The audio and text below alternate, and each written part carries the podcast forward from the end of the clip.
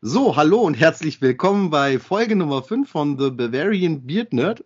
Ich heiße ja nicht mehr Bavarian Beard Nerd, ich heiße The Bavarian Bearded Nerd, heiße ich jetzt seit neuestem. Äh, vielleicht ist auch jetzt schon mein neues Cover da zu sehen.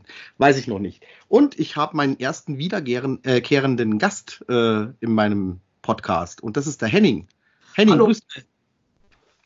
Ja, äh, warum bist du heute hier? Wir haben mal schon eine Andeutung gemacht bei unserem Kaiju für Einsteiger, dass wir über einen gewissen Film, der auch Star Wars-Fans interessieren könnte. Ja, und zwar heute wollten wir über Akira Kurosawas Film von 1958, Die verborgene Festung, sprechen. Wunderbar, da geht mir doch das Herz gleich auf. Ja, dann leg mal gleich los. Du bist da viel erfahrener drin. Ich habe den Film zwar gestern erst noch mal angeguckt, weil äh, ich auch ein bisschen mit dir äh, genauer besprechen wollte, aber ich glaube, du bist einfach viel tiefer in der Materie drin als ich. Mhm. So.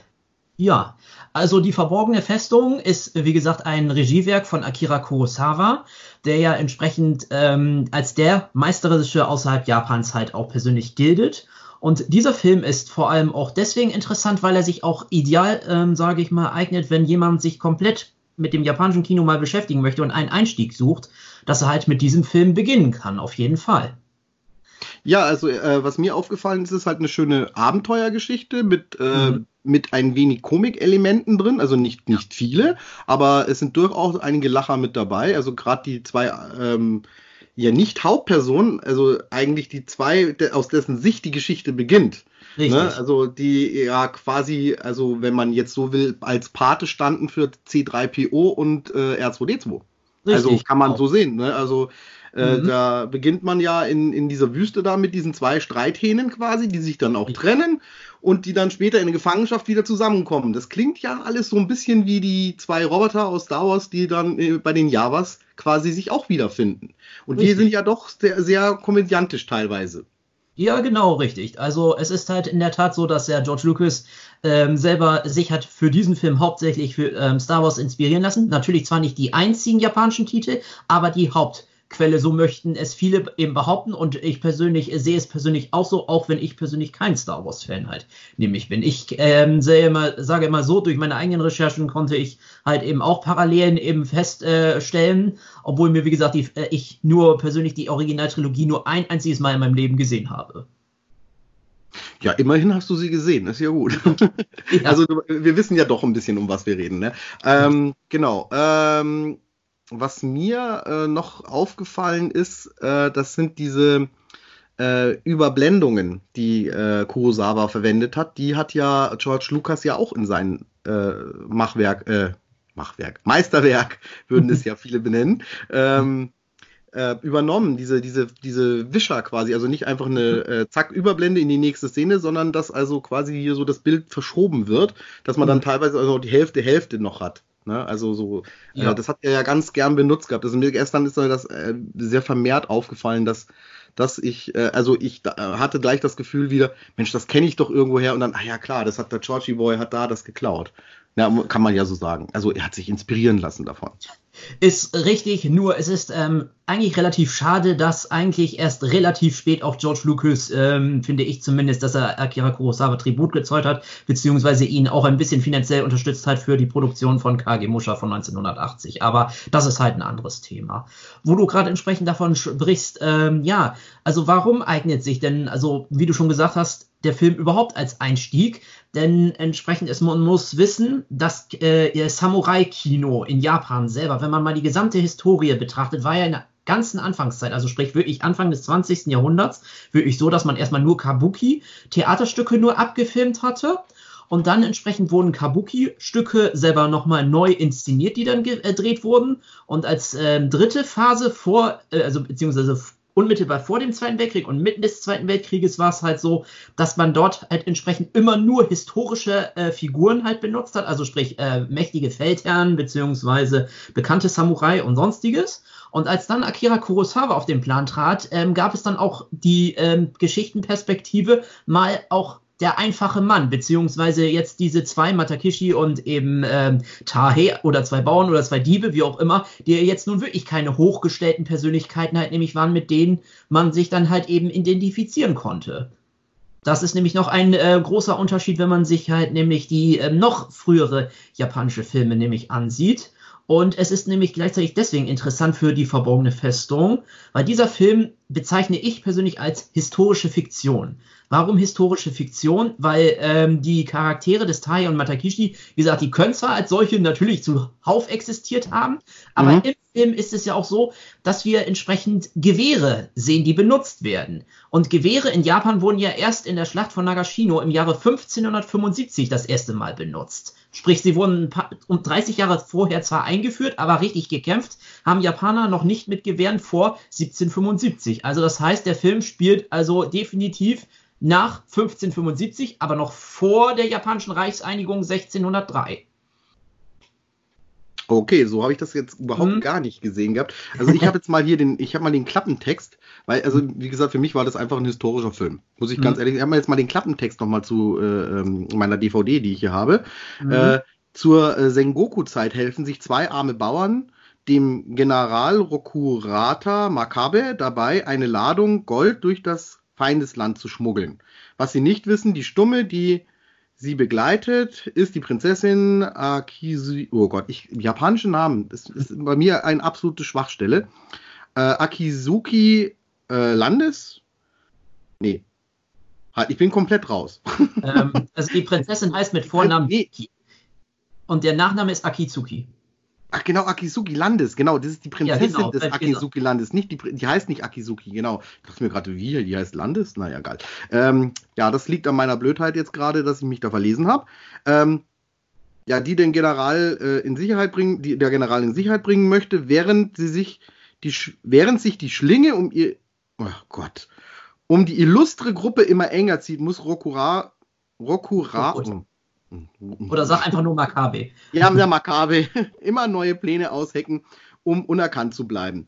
Ja, genau. Und dann hier dieser Tragik, also steht hinten auf dem Klappentext noch drauf, ne? Dieser tragische Actionfilm von Akira Kurosawa ist eine, ein hervorragendes Abenteuer mit Tiefgang. Dieser Film inspirierte George Lucas zu seinem Krieg der Sterne.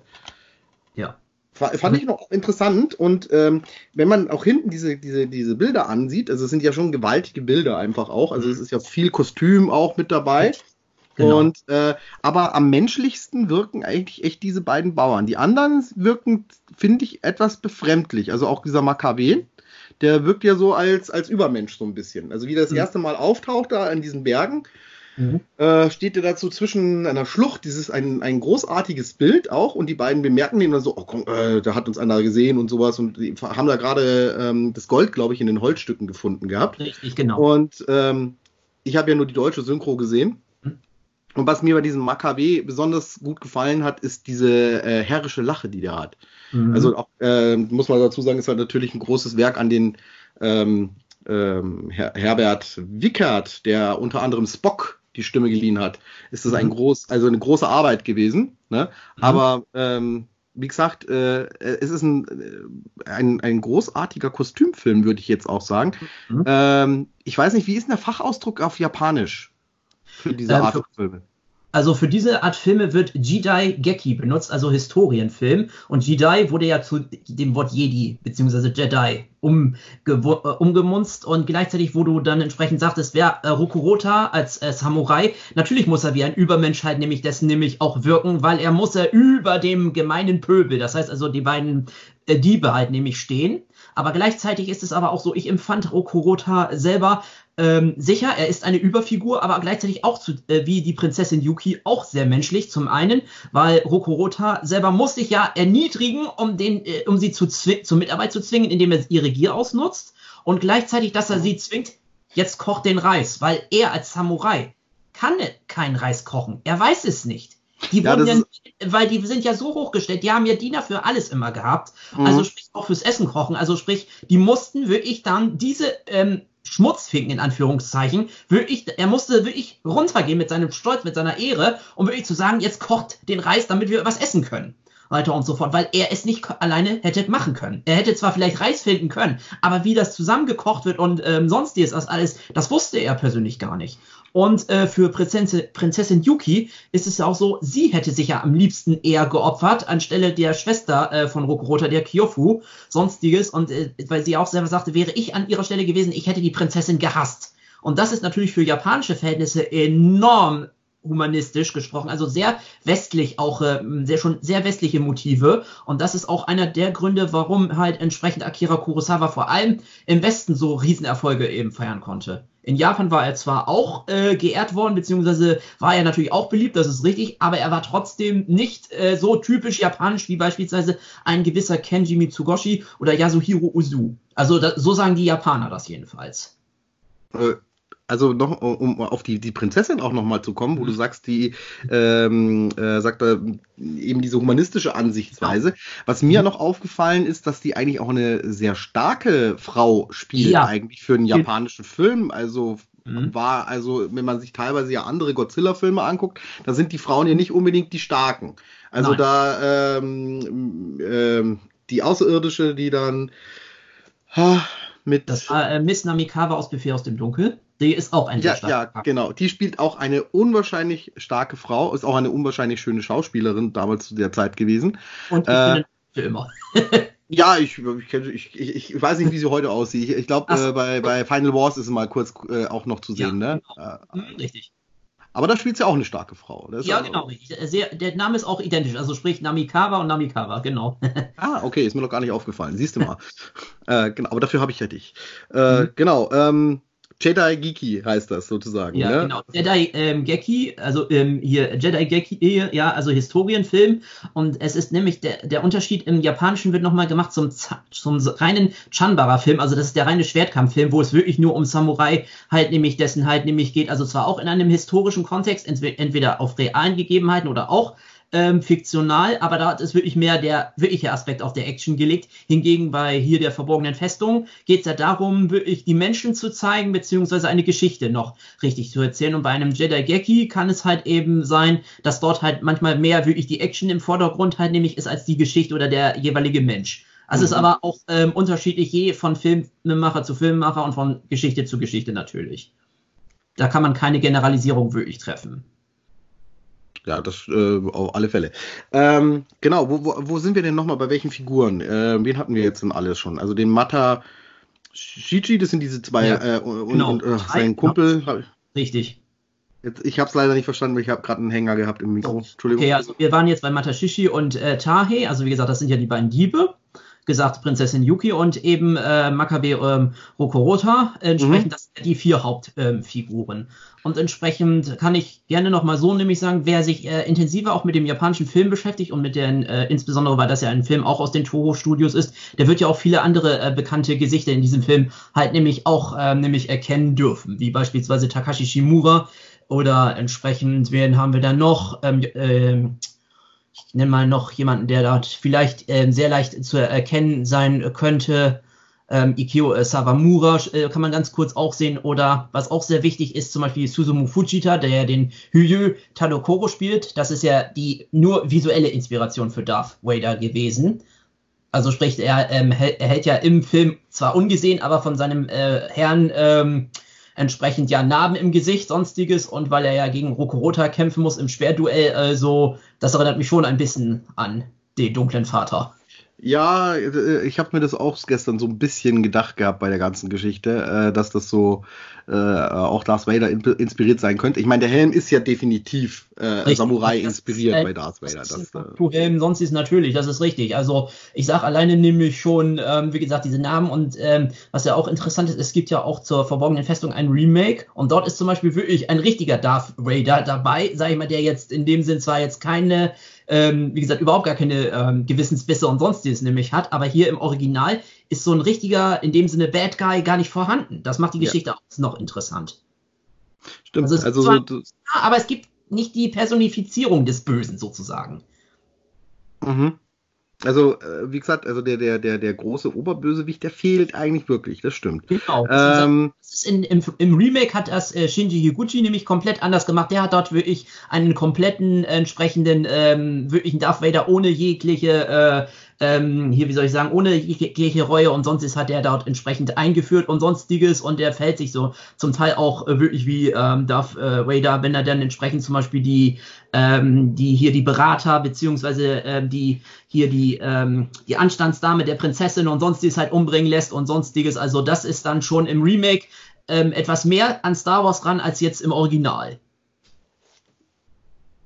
Das mag sein. Du, äh, jetzt erzähl wir mal ganz genau, hm? ähm, wo ist denn der, äh, also nee, wann ist denn diese, das Remake gemacht worden? Also das ist damit wir auch ein bisschen Jahre später gemacht worden, also im Jahre 2008. Also sozusagen als Geburtstags. Äh, ja, genau, das war, das war ein 50s, also ein, äh, ein Remake äh, zum 50. Bestehen dieses Films, genau.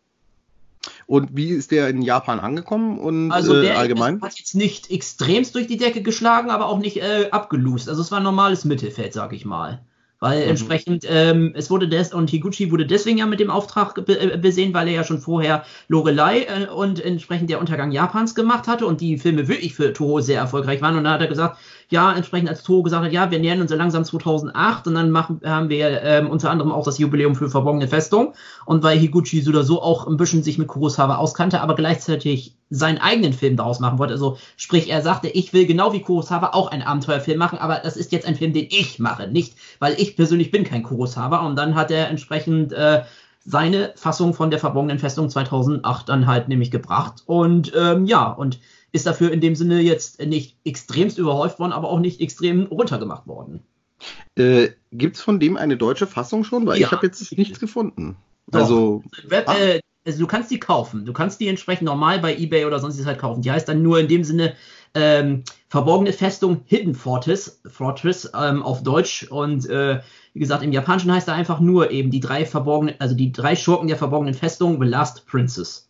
Mhm. Kann ich gerne dir nochmal ähm, privat nochmal sonst als Cover zuschicken. Das ist gar kein Ding ja, kein, äh, jetzt, wenn ich jetzt weiß, wonach ich suchen muss oder einfach vielleicht Neu Neuverfilmung, aber ich, ja. ich habe nur die japanische Fassung bis jetzt immer nur gesehen gehabt, aber vielleicht habe ich so. einfach auch noch nicht in Läden nachgeguckt gehabt. Ja, ist und, richtig. und in der, in der deutschen Synchronkartei äh, ist gar nichts zu finden. Nee, weil ich, ich warne, sage ich mal, auch davor, äh, sich neuere Filme grundsätzlich mit Synchro anzugucken, weil die kann nur schrecklich halt das nämlich sein. Ich gucke ja persönlich fast auch nur noch auf Japanisch und im Falle der verborgenen Festung habe ich mir zwar auch jetzt nochmal auf Deutsch angeguckt, aber ich gucke halt im, in der Regel auch nur noch Japanisch mit Untertitel, weil ich es einfach an den Klang der Japan, also wenn ich einen japanischen Film sehe, dann bin ich es bin ich fast schon entwöhnt, sage ich mal.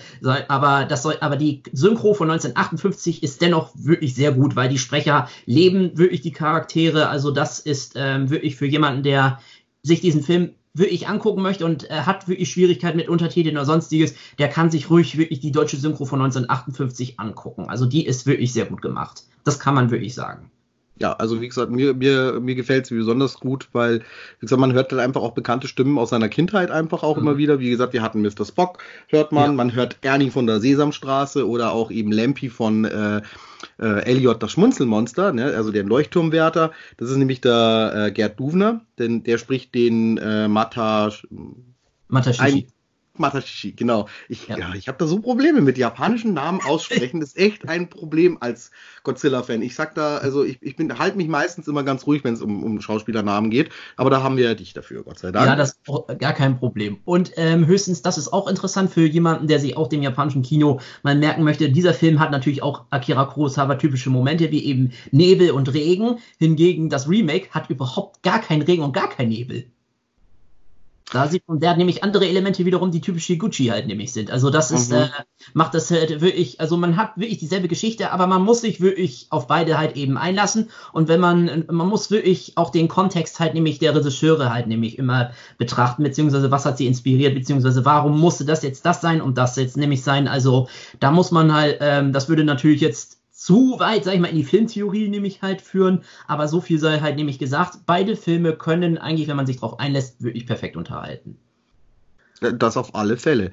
Ähm, ich finde auch äh, diese Schwarz-Weiß-Ästhetik äh, vom Original ähm, wieder äh, damals noch mit äh, eben dieser Nebel und dieser Regen äh, wie da äh, das bildlich dargestellt wird, das ist äh, großartig. Also Schwarz-Weiß mhm. äh, äh, hat also diese, diese Nebelwand, wo die da mal sich verstecken, ne, um nicht gesehen zu werden. Das ist ja wirklich, das ist ja, ist ja komplett eigentlich weiß alles. Ne? Also da, da, da haben die da äh, vermutlich mit Nebelmaschinen gearbeitet, oder ich weiß nicht, oder haben die irgendwas abgefackelt, keine Ahnung. Aber nee, also so Nebelmaschinen gab es damals schon. Nee, Nebelmaschinen gab es damals halt nämlich schon und ähm, wie soll ich sagen, also, ähm, zur damaligen Zeit war es ja natürlich auch schon üblich, dass äh, japanische Filme auch schon in äh, Farbe gedreht wurden. Nur Akira Kurosawa hat eben in der Zeit von 1943, wo er dann mit Regie, die, also direkter eigener Regie angefangen hatte, bis eben 1965 seine Filme komplett halt immer in Schwarz-Weiß halt nämlich gedreht, weil er es wollte und gleichzeitig damit auch die Kosten für Toho ein bisschen niedrig, ähm, also niedriger hielt. Und gleichzeitig war es dann so, dass eben Kurosawa dann ja eine Pause gemacht hatte und dann erst mit 1970, dem Todeskaden, Menschen im Abseits, erst dann hat er auch ähm, begonnen, in Farbe zu drehen.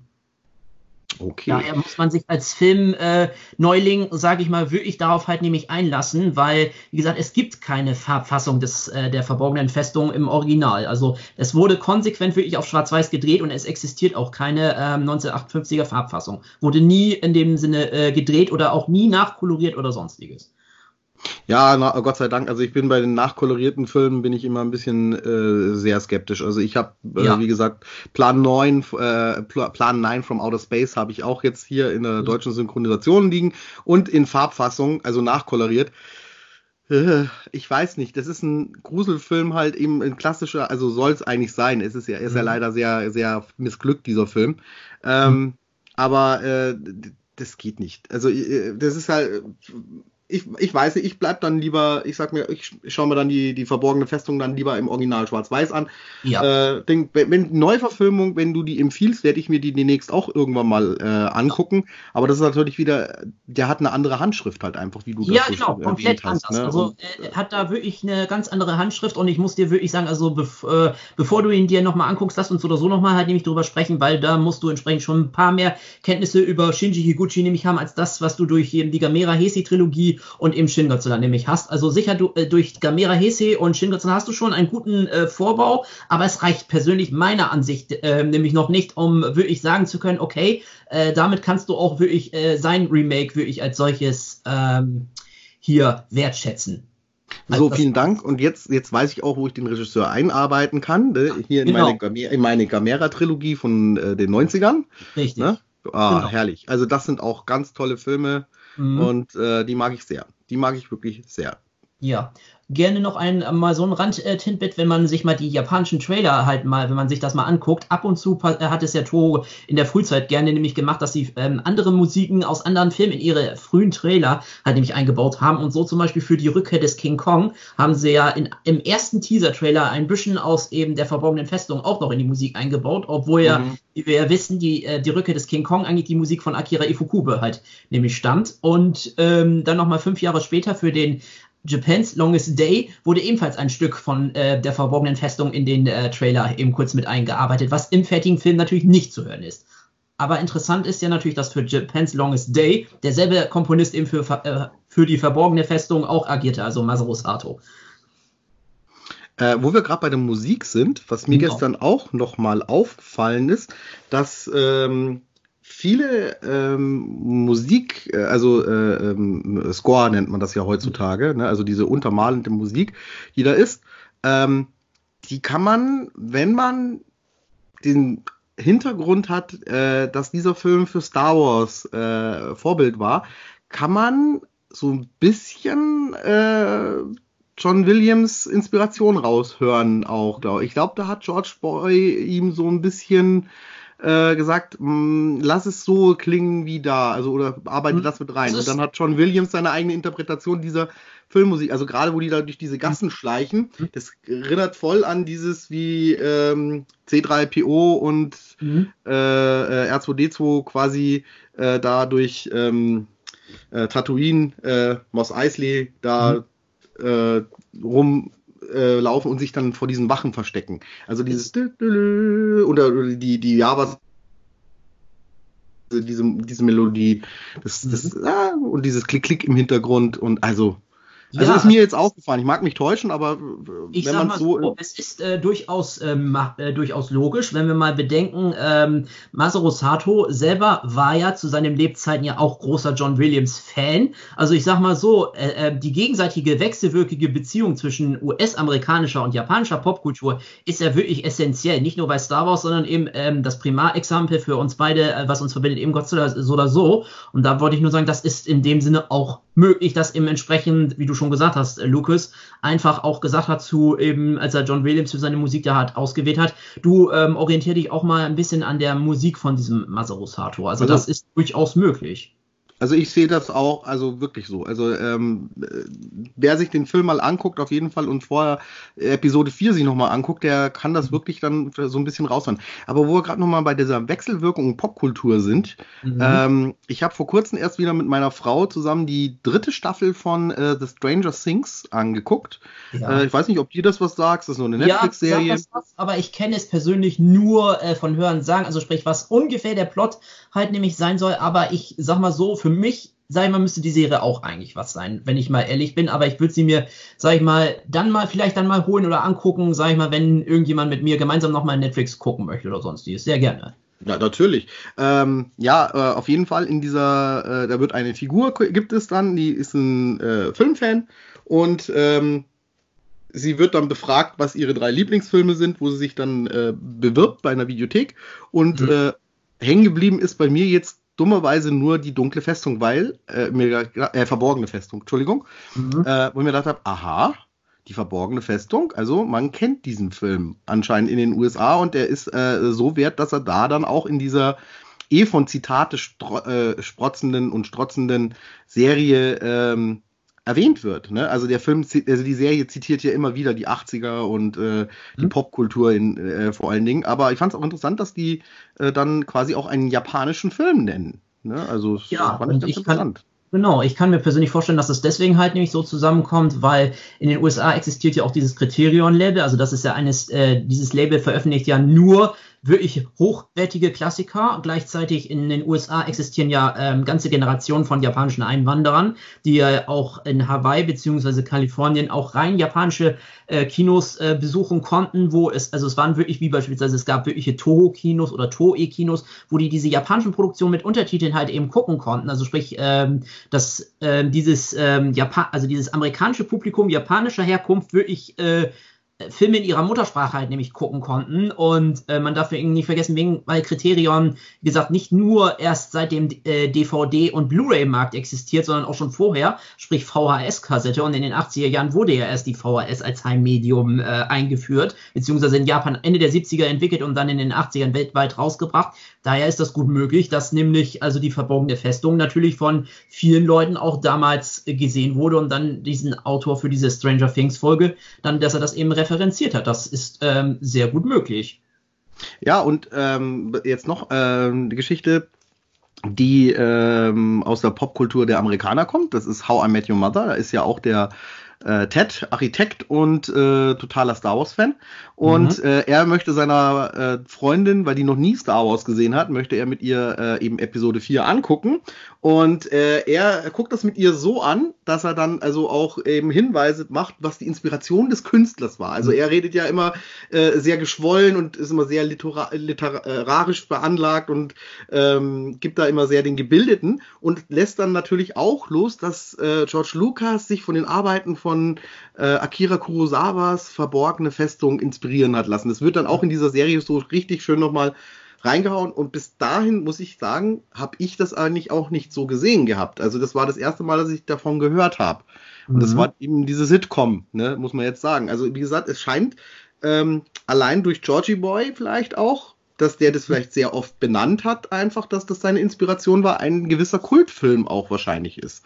Richtig, ich kann auch wirklich sagen, also innerhalb, ähm, also sagen wir mal so, die Situation in Japan beziehungsweise außerhalb Japans zur verborgenen Festung bis zur äh, Geburt von Star Wars sind, war ja auch mehr oder weniger, es war ein japanischer historischer Streifen, aber es war jetzt nicht so, ähm, dass man wirklich sagen musste, ja, der war dann noch äh, wohlbehalten in Erinnerung. Nein, es war einfach ein Film von vielen, weil natürlich, es kommt zwar ähm, im Vergleich natürlich extrem wenige Film, äh, japanische Filme in den Westen rein, aber trotzdem vor, äh, äh, vor eben Star Wars sonstiges hätte niemand entsprechend äh, sich nochmal Gedanken über diesen Film halt nämlich gemacht.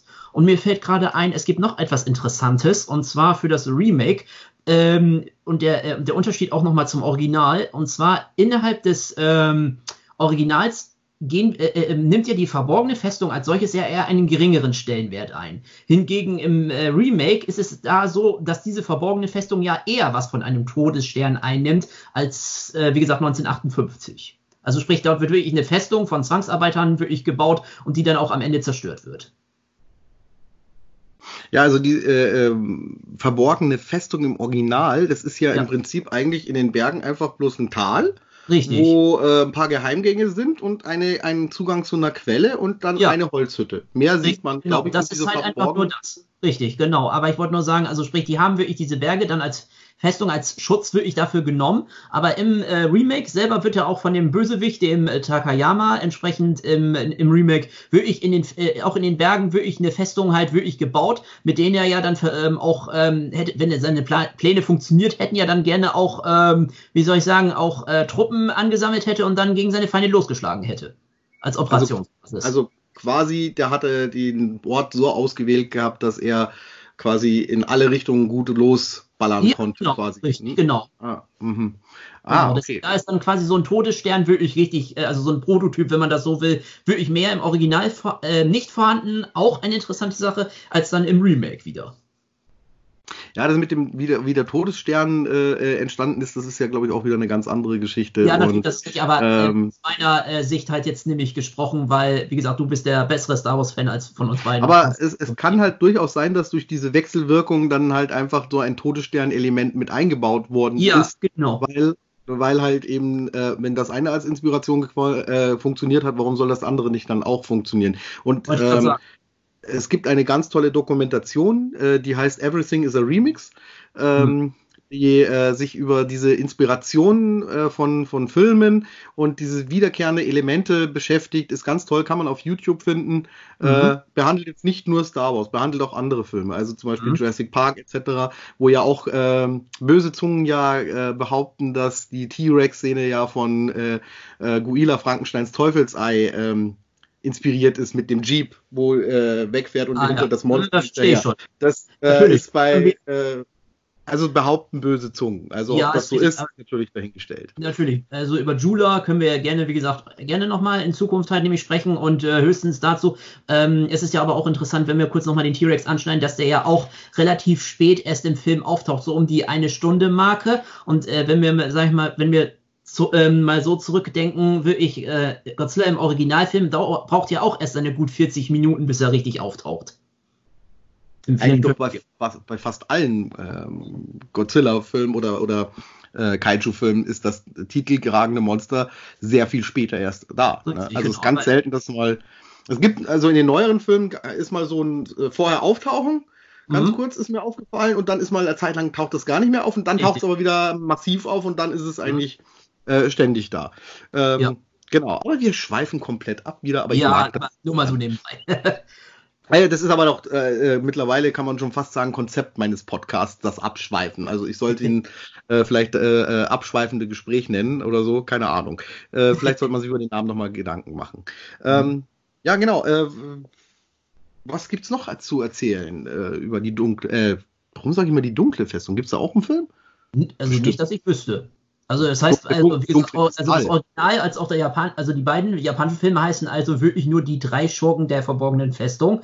Und dann halt eben das Remake hat nochmal den englischen Untertitel eben The Last Princess, also die letzte Prinzessin. Aber sonst äh, wüsste ich nicht, dass es einen japanischen Film jedenfalls zumindest gibt. Vielleicht gibt es ja einen westlichen Film, der ähm, so noch heißt, aber der wäre mir nicht bekannt.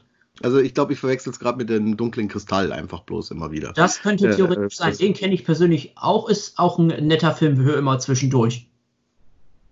Ja, definitiv. Also für nette Filme für zwischendurch gibt es äh, äh, en masse, glaube ich. Äh, derzeit hat man ja auch die Ausrede, ähm, sich Filme mal mehrmals am Stück anzugucken. Äh, wir haben ja immer noch unsere wunderschöne, in Anführungszeichen muss ich immer dazu sagen, nicht, dass mir das einer falsch auslegt, ähm, ja, Ausgangsbeschränkung. Äh, mhm. Ja.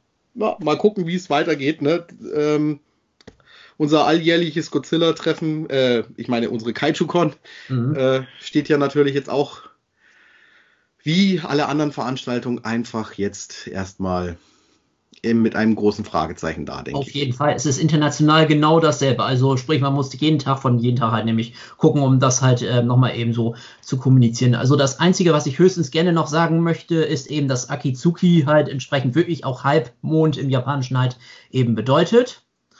Mhm. Äh, und dass eben das Duell zwischen äh, Rokurota und äh, Tadokoro, das eben nur so im äh, 1958er Original existiert, dass das ähm, wirklich mehr ein psychologisches Duell ist. Also sprich, wer ist wem wirklich überlegen, so weiter und so fort. Das war niemals als richtiges Duell, also auf Leben und Tod auch von beiden halt nämlich geplant. Und ähm, ich bin zwar auch kein Japaner, aber man kann eindeutig, äh, in, äh, wenn man sich sagen wir mal, ein bisschen mehr mit der japanischen Philosophie beschäftigt, dann merkt man schon, okay, dieses Duell war jetzt keines, wo jetzt der eine den anderen umbringen wollte. Mhm. Also ich habe es jetzt ein bisschen anders gesehen gehabt, aber das okay. mag, mag, mag, sein. Also wie, wie, gesagt, ich bin auch nicht so äh, tief in der japanischen Kultur drin. Ähm, also ich interessiere mich natürlich dafür, auch äh, für ein paar Feste und so weiter. Ne? Das bekannteste, was ich halt leider kenne, ist halt bloß das Kirschblütenfest. Mhm. Ähm, und äh, noch irgendwas war das, aber egal. Habe ich jetzt, habe ich jetzt ganz kurz vergessen. Ähm, ja. ja, genau. Äh, wir haben, glaube ich, eigentlich so ziemlich alles besprochen, was mir mhm. jetzt einfällt. Wenn dir noch irgendwas einfällt, hau raus. ja, also ich kann nur so viel sagen. Also die verborgene Festung, Original wie Remake, sind natürlich in sich abgeschlossene Geschichten und äh, da ist natürlich Star Wars anders, dass natürlich die Geschichte dort ähm, entsprechend weiter auch erzählt wurde. Aber entsprechend, wenn man sich die beiden Filmfassungen eben von Kurosawa und Higuchi wirklich anguckt, also sprich mir ist es wirklich so, ich brauche jetzt nicht noch meine Geschichte mit Matakishi und äh, Tae, beziehungsweise fürs Remake heißen sie ja anders, die heißen dort ähm, Takeso und äh, entsprechend, wie hieß der andere nochmal? Äh, das muss ich jetzt selber mal kurz nachgucken, entschuldigung. Kein Ding, wir, wir haben Zeit. Ähm, Shinpachi, achso, genau, Takiso und Shinpachi heißen sie im, äh, im Remake und deswegen wollte ich nur sagen, also ich brauche da jetzt keinen äh, zweiten oder dritten Teil, dass ich wissen möchte, ja, wie geht's jetzt mit denen weiter oder so. Nein, ich bin, ähm, weil der Aspekt des Abenteuers, der ist damit wirklich erfüllt, weiter und so fort und da brauche ich jetzt in dem Sinne wirklich keine Fortsetzung. Also ich behaupte ja immer noch, ähm, dass äh, die Episode 4, also der erste Krieg der Sterne, mhm. ne, also damals als ich ein Kind war, war das einfach Krieg der Sterne. Mhm. Das ist ja auch ein an für sich abgeschlossener Film, der zwar natürlich in Mitte einer Geschichte anfängt, weil sie erzählen ja mit dem Vorspann ja so eine Vorgeschichte quasi. Mhm. Äh, dann äh, ist der große Höhepunkt, wo Vorsicht, Spoilergefahr, wo ähm, Luke Skywalker quasi den Todesstern in die Luft sprengt, dann kriegen sie diese tolle Ehrung und ähm, dann ist eigentlich aus ne? Mhm. und fertig. Und ähm, danach ist eigentlich, äh, ja, da wurde dann halt natürlich absichtlich auf Fortsetzung gemacht. Aber dann war auch nach Teil 3 eigentlich Schluss und man hat dann noch die Vorgeschichte irgendwann gemacht. Ob das so strategisch gut war, dass man Darth Vader so ein bisschen erklärt, wie er zu Darth Vader geworden ist, finde ich, nimmt ihn die Mystik persönlich. Weil äh, zum Beispiel jetzt dieser ähm, General, dieser Böse da in Ding, der ja eigentlich auch nicht als der große Ding, da erfährt man ja auch nicht viel davon. Der ist wohl einfach da. Das ist genau. ja in den japanischen Filmen ganz oft so. Dass mhm. Bösewichte einfach da sind. Also zum Beispiel, ich habe mich nie gefragt, wie ist der rote Bambus entstanden, wenn man hier bei Frankenstein und äh, dem äh, Ungeheuer aus dem Meer äh, nochmal geht. Godzilla-Film ist das. Mhm. Ähm, ja, da, die, die, da hinterfragst du auch nicht, wie ist denn der rote Bambus entstanden? Die sind halt einfach da.